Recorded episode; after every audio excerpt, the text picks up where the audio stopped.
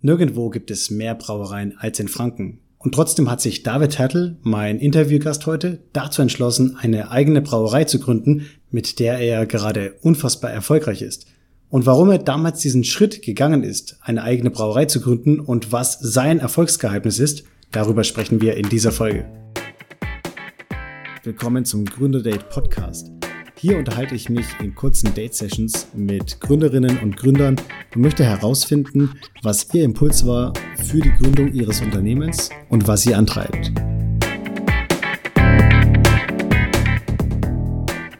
Ja, ja? Perfekt, jetzt habe ich dich. Perfekt. Jetzt habe ich dich auf den Ohren.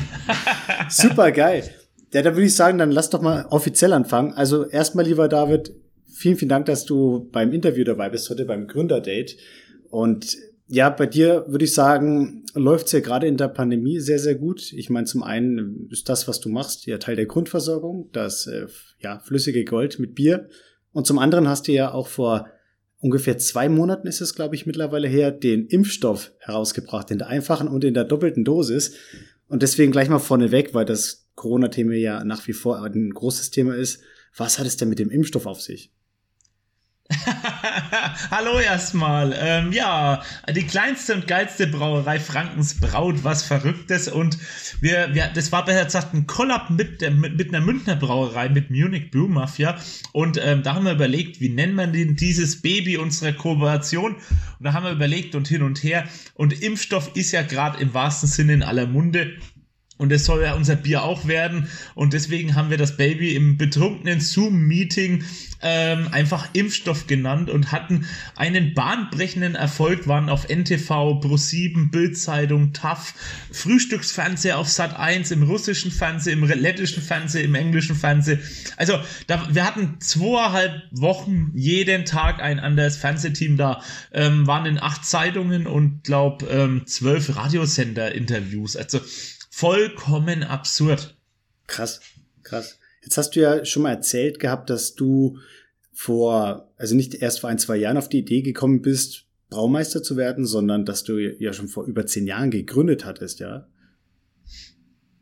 Ja, nicht ganz gegründet. Ich habe im Endeffekt mein Hobby entwickelt, ähm, weil ich habe ähm, wir müssen ganz, ganz kurz äh, ein bisschen weiter ausholen. Mein Vater ist Winzer, wir kommen eigentlich aus dem Weinbau, hobbymäßig zumindest, oder ist auch gelernter Winzer und alles drum und dran. Und da haben wir uns überlegt, was machen wir denn? Und mein Vater hat gemeint zu mir, hey, willst du nicht Winzer werden? Und ich habe mir angeschaut und habe gesagt, Traubenbauer ohne mich. Das kommt für mich gar nicht in Frage. Und da habe ich überlegt, was machst du denn? Und dann ist mein Opa gekommen, der Mann vom Kellerbier-Etikett, Opa Franz. Ähm, der ist dann gekommen und hat gemeint, dann wirst du Elektriker. Und Elektriker habe ich mir auch gedacht, ja, du machst es halt mal zum Lie zur Liebe dem, des Opas, zum Opa. Und ähm, haben überlegt und habe hab mal Praktikum gemacht und dann habe ich Strippen gezogen, Lichtchen anschlossen und das habe ich mir gedacht, bis ans Lebensende ohne mich. Aber mein Opa, sein Riesenfehler oder das Positive im Nachhinein war, dass es ähm, in einer Brauerei war. Und da haben wir uns überlegt, war, war ich vor die Kessel stand und habe mir überlegt, Alkoholproduktion, da steckt die Zukunft drin. Und so bin ich zum Thema Bier gekommen, auf die dunkle Seite der Macht und mittlerweile haben wir ein richtig gutes Startup würde ich es fast nicht mehr nennen, weil wir jetzt mittlerweile doch schon im sechsten Jahr sind. Wir sind seit zwölf Jahr, Jahren fränkische Mundscheiner, also Schwarzbrauer, und seit sieben Jahren machen wir das jetzt ganz offiziell. ich finde es total spannend, wenn man sich so überlegt, die größte Brauereidichte der Welt ist in Franken. Das heißt, du hast oder ihr habt eine Brauerei gegründet in der Region, wo der Markt, wenn ich das mal so von außen betrachten würde, eigentlich nicht nur gesättigt ist, sondern der ist einfach proppenvoll. Wie kommt man denn dann auf die Idee zu sagen, ey, der Markt ist voll, es gibt wirklich sehr viel geiles fränkisches Bier. Ich brauche, ich, ich habe jetzt einfach Lust, noch mal eine Brauerei zu gründen. Das klingt erstmal total das wahnwitzig. es ist auch ähm, sehr wahnwitzig. Also wir haben irgendwann mal, wir haben gegründet und haben irgendwann mal den Brief bekommen. Herzlichen Glückwunsch, Sie sind die 200 bla bla bla de, äh, blaste Brauerei. Da habe ich mir gedacht, scheiße.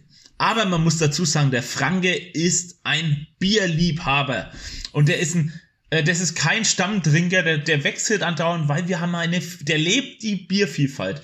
Und das ist natürlich immens genial für so eine kleine Brauerei, weil die kennt niemand und die will jeder irgendwie ein bisschen probieren. Und wenn er sie schlecht findet oder gut, das ist ja wurscht, aber er will sie erstmal probieren. Er gibt dem Ganzen eine Chance. Und der Franke ist da, glaube ich, ein sehr hartnäckiger Kunde, aber wenn man es in Franken schafft, dann schafft man es auf der ganzen Welt. Mhm. Wie habt ihr es geschafft in Franken? So erfolgreich zu sein dann? Wir haben, wir haben, ich muss ganz ehrlich sagen, ich habe dann den Zettel bekommen, sie sind die über 200. Brauerei, also sie im o Bierland Oberfranken. Wir mhm. reden nur von Oberfranken. Und ähm, dann haben wir überlegt, was machen wir denn? Und ähm, da musst du eigentlich nur Spezialbier machen, war mir ganz klar bewusst. Und eigentlich habe ich meine Brauerei aufgebaut, nur um Leute voll zu babbeln, weil ich red ab und zu mal gern. Also so ganz nebenbei, das habe ich irgendwann mal gemerkt. Und ähm, ich mache ganz Seminar, Verkostungen, Brauseminar, Lern oder gib mein Wissen gerne weiter an Hobbybrauer und lauter so Bierverrückte und das sind einfach, die sind dann ganz schnell auf einmal zu Stammkunden geworden, wo ich da gar nicht damit gerechnet habe, dass die so viel Geiles, Positives an diesen einen Tag verknüpfen und das dann halt natürlich mit meinem Bier in Verbindung bringen und dann auch mein Bier kaufen. Und das ist halt, unglaublich, wie viele Stammkunden wir dadurch gewonnen haben. Und jetzt mittlerweile können wir durch Seminar nicht mehr wachsen, weil wir haben jedes Wochenende, selbst jetzt in der Corona-Zeit, virtuelles Seminar. Ähm, ich habe jetzt auch morgen auch noch eins. Gestern hatte ich eins und jetzt, wir kommen kaum noch nach. Also das macht total Spaß und wir sind vor allem in der Corona-Krise auch sehr gut, ähm, konnten uns gut darauf einstellen, weil wir dann doch noch nicht dieses leicht, die Leichtigkeit eines Startups verloren haben und die, die Scheuklappen nicht von der großen Brauerei übernommen haben. Also von daher sind wir sehr glücklich rauskommen und sind auch jetzt noch am Wachsen in der Corona-Krise und das ist viel, viel, viel wert. Musste keine Kurzarbeit, nichts anmelden, also das macht schon deutlich mehr Spaß wie manchmal bei den Kollegen, also die auf Gastronomie sehr eingeschossen sind. Mhm, ja, verständlich. Ähm, Jetzt habe ich gesehen in der Statistik, dass ungefähr seit den 70er Jahren, da war ja auch so dieser, hast du mal erzählt in einem anderen Podcast-Format, so dieser Bierboom in Deutschland. Seitdem geht die Zahl der Hektoliter im Jahr, die konsumiert wird, einfach schön geradlinig nach unten. Da stagniert nichts, das geht einfach nach unten. Und gleichzeitig sagst du, ihr seid am Wachsen. Das heißt, dass viele Brauereien scheitern, weil oder weniger verkaufen. Äh, das weil. ist halt, Ganz genau. Ähm, Großbrauereien ähm, büßen halt extrem ein, weil junge, kleine Brauereien kreativ an die ganze Geschichte hingehen und einfach einen Wert zum Produkt sehen. Also das Produkt muss sich eigentlich alleine verkaufen und dann kann gutes Marketing kommen und es unterstützen. Aber wenn das Produkt von Anfang an schon ja, sagen wir mal, austauschbar ist. Und das sind ja die Großbrauereien durch die Bank, weil die wollen ja jeden Geschmack treffen. Das ist wie wenn ich eine Tafel Schokolade mache und die muss an jeden Deppen schmecken. Das macht keinen Sinn. Das ist, das schmeckt, das, man kann es zwar essen, aber besonders ist es nicht. Und das ist halt, das hat die Industrie halt nach wie vor, das, das können die auch nicht einfach weglassen, weil die wollen ja jeden schmecken. Oder mhm. die wollen, dass es jeden schmeckt. Was macht so die... Und deswegen hm? schmeckt ja. anders. Stimmt, ja. Ja, ich meine, ich habe ja auch schon mal bei dir ein Brauereiseminar gemacht und das ja auch gemerkt, also wie ja. vielseitig ihr da unterwegs seid. Ähm, und in dem anderen Podcast-Format, in dem ich ja mit André im Goldenen Meerschweinchen auch mit interessanten Menschen wie auch mit dir spreche, äh, haben wir auch einiges an dem an Bier verkostet, was äh, sehr lecker war und gleichzeitig aber auch ein bisschen fatal. Aber es war einfach gut zu sehen, ja. Das heißt, wenn ich mal das Bier hatte und dann auch probiert habe, habe ich gemerkt, die Vielseitigkeit ist gut. Die einen Sorten gefallen mir oder schmecken mir besser und andere nicht so gut. Aber ich habe mal so diese Vielseitigkeit erlebt und dadurch auch gemerkt, was eigentlich doch so das Bier an sich für Mehrwert hat. Nur bis ich dazu komme, das Bier in der Hand zu halten, zu öffnen, muss ja auch dieser Schritt passieren, dass ich das kaufe, dass ich auf die Marke aufmerksam werde. Jetzt ist die Frage, was das bei euch so ausmacht. Das war eigentlich beim Anfang war das ganz einfach. Meine Mutti etikettiert ziemlich viele Bierflaschen bei uns noch per Hand. Auch heute jetzt noch, wenn Hopfen Gin oder so Jägermeister Bock oder die Tonflaschen sind alle mit der Hand etikettiert. Mittlerweile kriegt sie ein bisschen Unterstützung von meinem Team und mein Vater hilft auch ab und zu. Aber ähm, früher war, hat meine Mutti jedes Bier mit der Hand etikettiert. Also musst dir mal vorstellen, du klebst auf ein Etikett drei äh, oder auf einer Bierflasche drei Etiketten. Das macht die Mutti nicht lang mit. Und deswegen hatten wir nur, hatten wir Bügelverschlussflaschen und nur ein winziges Siegel auf den Bügel. Und das war's. So haben wir eigentlich in der Bügelverschlussflasche sind wir eigentlich groß geworden. Und deshalb haben wir verkauft, das ging ohne Ende. Und dann kam irgendwann mal ein Stammkunde und der hat jede, alle, einmal im Monat war der da, hat drei, vier Kisten geholt, war glücklich und ist abkaut. Und irgendwann hat er gesagt, David, dein Bier schmeckt so gut, aber deine Etiketten sehen so scheiße aus. Gib mir mal vier Kisten Bier mit und ich mach dir mal ein richtig geiles Etikett. Gesagt, getan, ähm, weil das war ja Künstler, der musste sich das erstmal durch den Kopf gehen lassen im wahrsten Sinne, dass er auf Ideen kommt. Und dann ist auch tatsächlich Opas Liebling rausgekommen, das Etikett. Und damit ähm, sind wir dann utopisch erfolgreich geworden, aber es geht halt nicht, wenn das Bier nicht schmeckt davor. Mhm. Weil sonst hätte ich den Künstler zum Beispiel nie kennengelernt, den Simon Schach von der Arte Crew aus Würzburg und mit denen arbeiten das jetzt mein, einer meiner besten Kumpels. Also der ist, äh, macht alles bei uns im Marketing und alles im Betrieb und halt auch das komplette Design, die Flyer und was weiß ich noch alles, die Etiketten das, äh, oder das Graffiti an der Hauswand, das ist alles von meinem Künstler. Und der ist mittlerweile in der Brauerei angestellt und der, nicht mehr wegzudenken. Das heißt eigentlich so diese, so ein gutes Labeling an sich ist wichtig und du hast auch schon gesagt, dass die Labels unter anderem Mutti Sonnenschein heißen. Du hast ja wirklich deine Familie auf den Hauptbiersorten abgebildet. Ganz genau, also das ist, das, das, da denken immer irgendwelche Leute, wo das, wo uns nicht kennen, das ist so ein Marketing-Gag. Aber so ein Marketing-Gag wollte ich nie mit meiner Brauerei werden. Also ich habe mir was immer wieder, immer wichtig, authentisches Auftreten. Und wer dann auf den Hof kommt, der ist manchmal schockiert, dass es die ganzen Gesichter auch gibt. Und dann funktioniert das. Also ich hatte da nie Lust und, und dann haben wir uns überlegt, wie machen wir es denn? Und ähm, das Authentische ist halt wirklich die Familie, die es wirklich gibt, die ja im Betrieb auch komplett mitarbeiten. Auch mein Opa macht heute noch die ganze Elektronik und das ganze Zeug. Und so sind wir dann drauf gekommen, haben dann eins zum anderen sponnen und haben dann irgendwelche verrückten Namen, die habe ich mir dann irgendwann in der schlaflosen Nächten ausgedacht und jeder hat erstmal gesagt, Mutti Sonnenschein, der Name ist so bescheuert, das funktioniert nie. Also, du hast als Gründer dann oder als als der, der, der verrückte Kopf der Bande im wahrsten Sinne, hast du dann doch paar Ideen, wo manchmal ein bisschen kurios sind und ähm, erst umgesetzt müssen, werden müssen von einem Künstler oder von vielen Menschen außenrum, dass das Ganze funktioniert, weil Opas Liebling, Mutti Sonnenschein, Omas Betthupferl oder Papas Weisheit, das sind jetzt nicht so die normalen Biernamen und da hat der konservative Bierfranke auch erstmal Problem damit. Dann sind die Etiketten auch nicht so, da ist kein Brauereigebäude drauf, sondern es ist ein Mensch drauf. Also das sind alles so Punkte, wo sich der Franke erstmal dran gewöhnen muss, dass es uns gibt und dass es unser Bier nicht unbedingt das günstigste ist. Mhm. Und das ist halt, ähm, aber wir haben uns mittlerweile echt zu einer, zu einer Top-Marke entwickelt ähm, sind auch ein Getränkemarkt, das eigentlich zu 90, 95 Prozent das teuerste Bier, was im Laden steht. Und es funktioniert. Also wir kommen nicht nach. Und das ist halt das Schöne dran, weil wir halt auch extrem viel Händler und Liebhaber haben, die uns einfach feiern. Das heißt, eine Mischung aus guter Qualität und gleichzeitig die, diese, diese Persönlichkeit, die in dem Bier und hinter der Marke steckt, das macht eigentlich euch so, so, das macht euch aus und euch auch erfolgreich.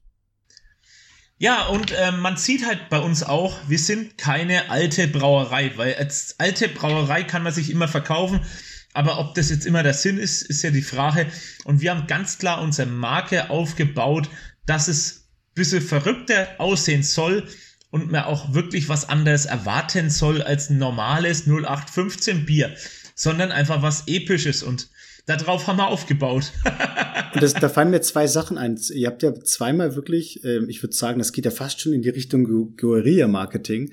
Da habt ihr so ein bisschen auch die Muster der Leute durchbrochen. Zum einen vor einigen Jahren, als die Gurkengose rauskam, also ein Gurkenbier, wo man gesagt hat, also das ist ja nicht mit dem deutschen Reinheitsverbot in, in Einklang zu bringen. Und was macht denn der Typ da, ne? Da habe ich dich auch damals gesehen, da warst du in der Bildzeitung ähm, in einem sehr großen Beitrag dabei. So der Störenfried quasi.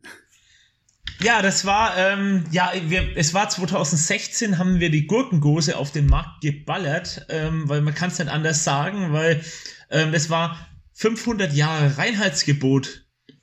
Und uns ist nichts Besseres eingefallen, wie ein Bier mit Gurke, Salz und Koriander zu brauen. Und die Go das, dieses Bier heißt Gurkengose und ist alkoholhaltiger Salat, steht auf dem Etikett. Und das ist eines der ältesten Bierstile Deutschlands, ähm, die Gose mit Salz und Koriander, ganz traditionell vom Fluss Gößler aus dem Harz ähm, gebraut. Und ähm, wir haben das wieder erlebt, wieder belebt und ähm, dann ist die Gurkengose rausgekommen und das war einer der ersten Marketing-Gags überhaupt, weil da haben sich alle Medien drauf gestürzt und das war krank. Also und da hat das Ganze angefangen und haben wir haben auf einmal gemerkt, hey, die verrückten Ideen, die sind das, was uns auszeichnet und darauf haben wir immer aufgebaut. Das ist das A und O und für dieses Gurkenbier sind wir in der Craft-Bier-Szene in Deutschland wirklich extrem, extrem bekannt. Also es gibt keinen anderen bescheuerten Braumeister, der mit Gurken ein Bier braut. Das ist, das ist nicht, das gibt's nicht. Also, das, und das, das macht schon Spaß. Also, wenn man der Bescheuerte ist, also ich war immer gern der Klassenclown, also das taugt mir schon. das heißt, du, mit dieser Klassenclown-Energie kamst du auch auf die Idee, zusammen mit der Munich Craft Bierbrauerei, wie heißen die nochmal? Ich hab's, ich hab's wieder vergessen. Munich, äh, Munich Brew Mafia. Munich Brew Mafia. Also der Chef von ja. der Munich Brew Mafia und du, ihr dachtet euch, diese Klassenklau-Mentalität ist ganz cool. Lass uns doch mal in der größten Pandemie, die wir bis jetzt als Gesellschaft erlebt haben, noch mal so einen richtigen Gag rausfeuern. Lass uns mal einen Impfstoff machen. Ganz genau. Also gesagt, getan, man musste es einfach machen. Also manchmal muss man einfach auf die Kacke hauen und wir sind ja auch dafür bekannt, dass wir sowas machen. Also es ist ja nicht so, dass wir die traditionelle erzkonservative katholische Klosterbrauerei sind, sondern wir sind einfach eine kleine, kranke Brauerei. Das ist ganz wir sind nicht umsonst die kleinste und geilste Brauerei Frankens und da geben wir, setzen wir sehr viel Wert drauf. Was kommt als nächstes? Welcher große Gag? Ja, wa, äh, was kommt als nächstes? Wir ähm, füllen nächste Woche noch die Überdosis vom Impfstoff ab. Das sind jetzt mittlerweile 70% vorbestellt. Das Etikett schaut so episch aus. Und mal schauen, was rauskommt. Und ähm, in zwei Monaten kommt dann noch das grande Finale von der ganzen Geschichte raus. Ähm, der, die Herdenimmunität, der Impfstoff, der Eisbock. Und das wird ein 12,5-prozentiger Eisbock. Also der ballert alle ähm, Bakterien automatisch weg. Brutal. 12,5 Prozent.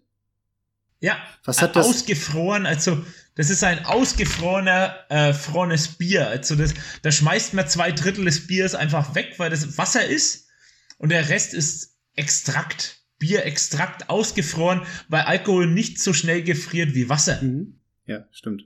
Da war was im Chemieunterricht damals. Ja, da war irgendwas war.